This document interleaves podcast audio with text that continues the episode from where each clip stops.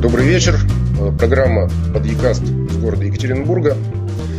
Э, сегодня наша тема «Авторские права». Э, если быть точным, то имущественные права авторов разнообразного художественного контента. Я разговариваю с Михаилом Федоровичем Липскеровым. Этот человек, это сценарист. В частности, я думаю, все могут вспомнить мультфильм «Ограбление По», он является автором сценария, а также мультфильм «Волк и теленок», ну и еще ряд мультфильмов. И, кроме того, э, в настоящее время он занимается написанием книг, э, в частности, книги «Белая горячка» Делирум Тремонс, «Путешествие к центру Москвы», «Жаркой ночью в Москве» и книга «Черный квадрат». Э, добрый вечер, Михаил Федорович. Добрый вечер. Давайте начнем со следующего вопроса. Вот мы с вами как-то обсуждали на Фейсбуке законодательную инициативу о том, чтобы ограничить э, срок действия авторских прав 15 э, годами после создания произведения. И вы тогда выступили резко против. Э, в принципе, ваша позиция понятна, но я хотел бы задать вопрос. Вот в целом в России в настоящее время как обстоит ситуация с защитой ваших именно имущественных прав? Э, значит, у меня позиция в принципе э, не ограничивать это, но по отношению к себе, у меня к моим книгам, у меня отношение несколько другое. Почему у меня вот было такое отношение? Потому что единственное, что может оставить автор, литератор, писатель своим детям в наследство, это только э, имуще, имущественные права на его книги, которые могут, так сказать, э, передаться, если они будут книги выходить, конечно.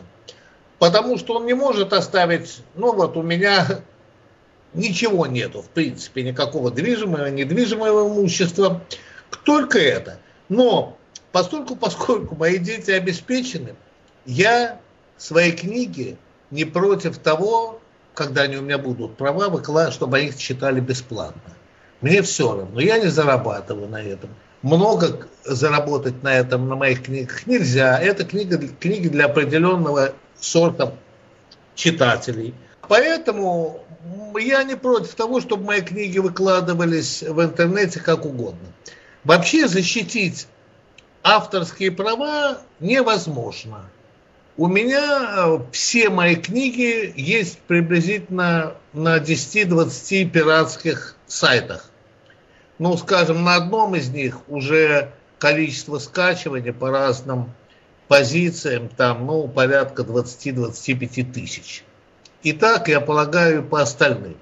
Дело не в том, что я заработаю или не заработаю, э, что, скажем, что те люди, которые пиратские посмотрели мои книги, вместо этого могли бы пойти и купить их. Нет, я полагаю, что это не так. Какой-то процент это не сделал, но эти авторские права мне на данный момент не принадлежат, кроме черного квадрата. Все остальное принадлежит издательству. Я с ним заключил договор. Издательство, издавая мою книгу, хочет на этом зарабатывать. Хочет, естественно, зарабатывать как можно больше. Оно идет на риск, выпуская мою книгу, потому что э, ну, я не писатель-литератор, я не считаю себя писателем не той величины, которая бы купят э, однозначно и будут покупать всегда. Вот, поэтому мои имущественные права меня мало волнуют, их практически нету.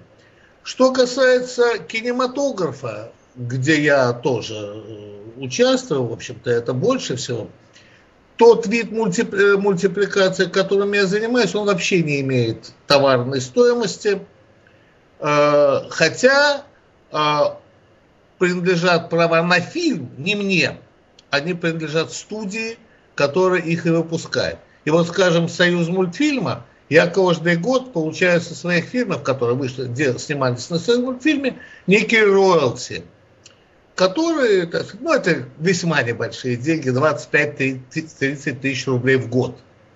Вот. Но когда если заниматься вот большим кино, то вкладываются очень большие деньги, ну не у нас в стране, и, естественно, люди хотят отбить эти деньги и получить прибыль. Но как только это попадает э, в пиратскую сеть, то все. То студия, которая снимала фильм, может потерять 50, 100 миллионов долларов. Согласитесь, это терять жалко. Вот э, то, что я могу сказать по первому пункту имущественных прав у меня ни на что на данный момент, кроме черного квадрата, нету. То есть фактически вы э, передали, ну, как продали свои права, если угодно, да, имущественные, и сейчас э, их защита это уже не ваша проблема. Не, а, это не моя проблема, это проблема издательства, но и моя в том числе, потому что я получаю роялти с книг. Я не получаю разовый гонорар за них. Я получаю процент от продажи. Поэтому чем больше книг будет продано, тем мне, как вы понимаете, выгоднее. Но продается, опять-таки, это, но защищает это издательство, она правообладатель. Защищает свои права, но защищает мои права. Вы знаете, я вот хотел бы еще, э, чтобы вы сравнили, если угодно, Насколько эффективно защищались э, права авторов, ну или соблюдались права авторов э, в Советском Союзе, и насколько ситуация изменилась в настоящее время? Значит, э, в Советском Союзе у автора не было никаких прав. Я, предположим, сдавал сценарий, я получал за сценарий и в начале моей деятельности гонорар за сценарий и в зависимости от количества напечатанных копий и был предел по второй категории, по первой категории 250 процентов от суммы гонорара, по второй 200 процентов, и по третьей, там, я не помню, 100. Все остальное больше ничего. У меня, скажем, э, мои мультфильмы, вот на Союз мультфильмский, проданы в более чем 70 стран мира были в свое время. Я не получил за это, естественно, ни копейки. Тогда имущественных прав у автора не было никаких. Вот, а у писателей, я не знаю, там тоже было какое-то сначала определенная сумма договора за там массовый тираж, еще за что-то. Сейчас практически там решается договор. Но я, например, работаю на роялти. Почти все издательства заключают коммерческие договора на роялти. Угу. Количество процентов от суммы продаж. То есть Получается, что сейчас, э, ну, грубо говоря, сейчас вам стало проще зарабатывать на своем творчестве. Э, значит, нет, э, проще не стало зарабатывать. Тут получилась, во-первых, такая некоторая обратная связь. Стало значительно больше книг выходить, а у людей стало меньше времени читать. И если, скажем, в советское время тираж 30 тысяч – был очень хорошим, но это не массовый тираж, массовый с 50 тысяч, очень большое количество книг выходило с тиражом 50 тысяч, это другой гонорар был, то сейчас тираж 5 тысяч, это хороший тираж. Многие прозаические книги выходят тиражом и в 2 тысячи, и в 3 тысячи. Скажите, а э, сеть интернет, она скорее помогает продавать книги или скорее мешает? Я не, это нужны исследования какие-то, они наверняка есть, но я э, в них не участвовал, и я не знаю об их результатах. Я э, знаю, э, что э, у нас очень плохо работает промоушен в книгоиздательствах. Очень плохо поставлено книгоиздательское дело. Книга, книга, книжная торговля. Это катастрофа а в магазинах нету э, складов, потому что вот если, скажем, какая-то моя книжка пошла, вот которая только сейчас вышла, и читатель хочет купить книжки, которые вышли, ну, в прошлом году, позапрошлом, чтобы почитать еще что-нибудь мое, то в магазине он их не найдет, потому что в магазине нет места, где их хранить. И они отправляются на склад, э, обратно в, ну, в издательство.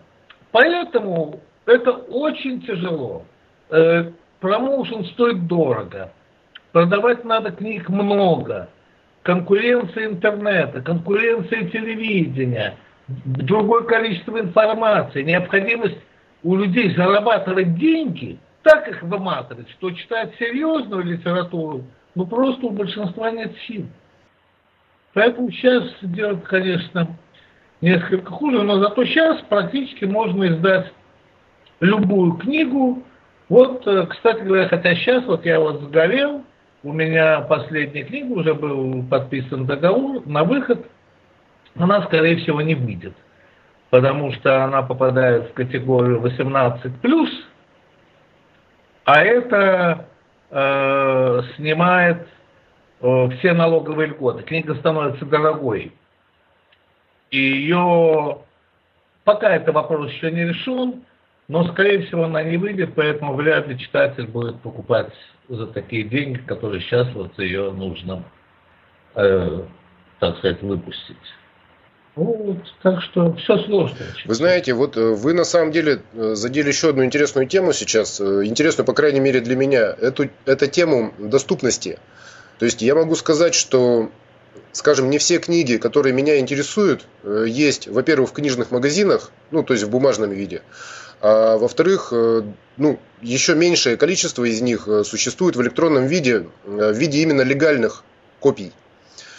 Вот mm. я говорю, что перед тем, как э, с вами побеседовать, я специально посмотрел э, и увидел, что ваши книги, да, они продаются, вот, например, в магазине Литрес, которым я пользуюсь. Mm-hmm. И это очень хорошо. Но, э, с другой стороны, многих произведений просто нет в продаже. И, соответственно, единственный способ вообще получить их, это скачать их ну, в пиратском виде.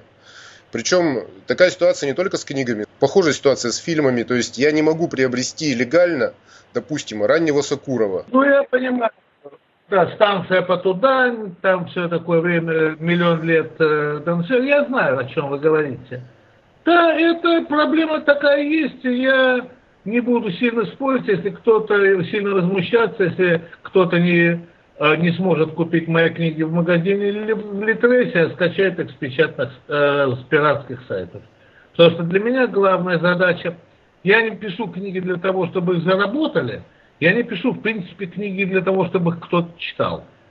Я их стал писать, потому что мне это было внутри себя необходимо. Меня за то, что я пишу, и люди, которые читают, во многих случаях поливают со страшной силой. Я уже к этому отношусь спокойно. Но у меня есть свой читатель, который меня читает и ищет мои книги. И не могут э, заплатить в магазине. Нету в магазине. Пусть читают на пиратских копиях. Я не собираюсь на этом зарабатывать. Это не мой вид заработка. А ситуация может э, поменяться таким образом, что все-таки э, писателей, ну я имею в виду в первую очередь, конечно же, российских писателей, то есть я не беру там Джан Роулинг, да, который стал, если не ошибаюсь, миллиардером благодаря своему творчеству, э, что российские писатели смогут зарабатывать и смогут нормально жить, в общем-то, за счет своего творчества. Таких очень мало. А почему? Таких очень мало, потому что у людей, я вам говорю, серьезную литературу читать очень тяжело.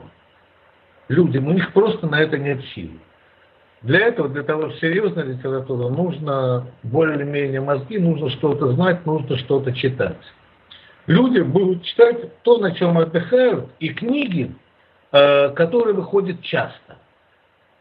Чаще, больше, больше, чем один роман в год написать невозможно. Серьезный, хороший роман. Конечно, на это жить нельзя. Если есть э, большой тираж, ну там, ну, условно говоря, будем, ну, Пелевина называть, там, Улицкую, есть, там идет э, переиздание э, за рубежом. Но это два-три таких писателя. Зарабатывают здесь на книгах, ну, преимущественно детективы, боевики, такие уже, ну, известные вам фамилии. Среди них есть очень хорошие, так сказать, и все нормально, ничего не имею против них. Но вот они могут зарабатывать, но это опять все не те деньги. Я прочитал тут один американский детективщик заключил на год договор на 150 миллионов долларов. На год. Поэтому нет, у нас это еще не скоро будет. У нас нет денег. Книга стоит дорого, а у наших людей, которые, может быть, хотели бы читать, таких денег нет. Вот, слава богу, сейчас стали еще каждые книги в твердой обложке через год или через сколько там, через полгода, или выпускать покетбуки, что удешевляет книжку, но серьезную книжку хочется иметь дома, а покетбук, в общем-то, на полку не поставишь. Понятно. Э, я хотел бы еще узнать, вот э, сейчас многие пытаются э, заработать или, скажем так, по крайней мере, ну, обеспечить финансово свою деятельность, ну, то есть получить гонорар не в виде продажи продуктов, ну, своего творчества, да, то есть книг, фильмов, музыки и прочего. То есть я здесь, в общем-то, говорю в широком смысле о творчестве, не только mm-hmm. литературе. А, но они предлагают скачивать их контент бесплатно, а затем жертвовать любую сумму, э, какую, так сказать, ну, потребитель сочтет нужным. Кто-то просто пишет сразу же Яндекс кошелек, что ребята, вот вы посмотрели наши программы, пожалуйста, пожертвуйте, если хотите поддержать нашу деятельность. И, в принципе, какие-то суммы таким образом люди набирают. Э, вот, может быть, такая схема будет более жизнеспособна в цифровую эпоху, чем традиционная продажа? Значит, сейчас я вам говорю, рассказа. Вот мне предложил портал Thank You опубликовать «Черный квадрат». Это единственный роман, на который у меня закончился договор с издательством, и я имел его право отдать. Вот я только сейчас, э, значит, заходил, у меня 808 читок, из них 150 читок, остальное скачивание с трех. Прислали 100 рублей. Но зато, с другой стороны, я рекомендовал этому порталу такого значит, странно, книжки, книжку такого Георгия Осипова. Это легендарный человек, он Гарри Осипов, известный исполнитель песен. Он пишет блистательные статьи по истории, по джазовым музыкантам, исполнителям, по рок-н-роллям, он знает все это досконально. Вот ему прислали 10 тысяч рублей сразу. Один человек? Один человек. Замечательно. Вот. Поэтому пока, ну, вот я считаю, что это очень хорошо. Значит, люди привыкнут, что можно заплатить сколько ты можешь. Ну вот условно говоря, вот меня, э, вот ну, на одном портале он говорил 20 тысяч человек прочитало. Э, если они заплатят по 10 рублей, то я получу за это 200 тысяч рублей. Таких денег за книгу, за роман мне не снилось. Я не тот автор, за которого, которого так покупают. Хотя вот, скажем, как мне говорили мои друзья, э, в Сибири там появляется пять книг моих, и все. Они уходят моментально, и больше их нет. Мне пишут, что мы вас знают у нас, в Саратове вас любят, там в Новосибирске, но достать невозможно. Так что хотя бы такая вот возможность, э, она должна быть. Пусть платят сколько могут люди. Вот, ради Бога, я не против этого. Я думаю, что очень долго еще будет существовать э, пиратский интернет, он будет э, значит, превышать размеры этого, хотя вот с музыкой сейчас ситуация меняется, потому что правообладатели свое снимают, и порталы просто из страха перед огромными издержками их снимают. Ну, порталы легальные, скажем, как YouTube, там Москва FM, еще какие-то, они их э, снимают э, с эфира. А книги будут долго еще пиратские печататься. Вот, так что издатель не может один уследить за всем. Вот, вот такое вот издательство. Понятно. Понятно. Ну, я не знаю, наверное, вы ответили вообще на все мои вопросы, даже на те, которые я не успел задать. Мне было очень приятно с вами побеседовать. Спасибо, спасибо большое вам за вам беседу. Спасибо. Угу. Вам спасибо. Всего доброго. До свидания.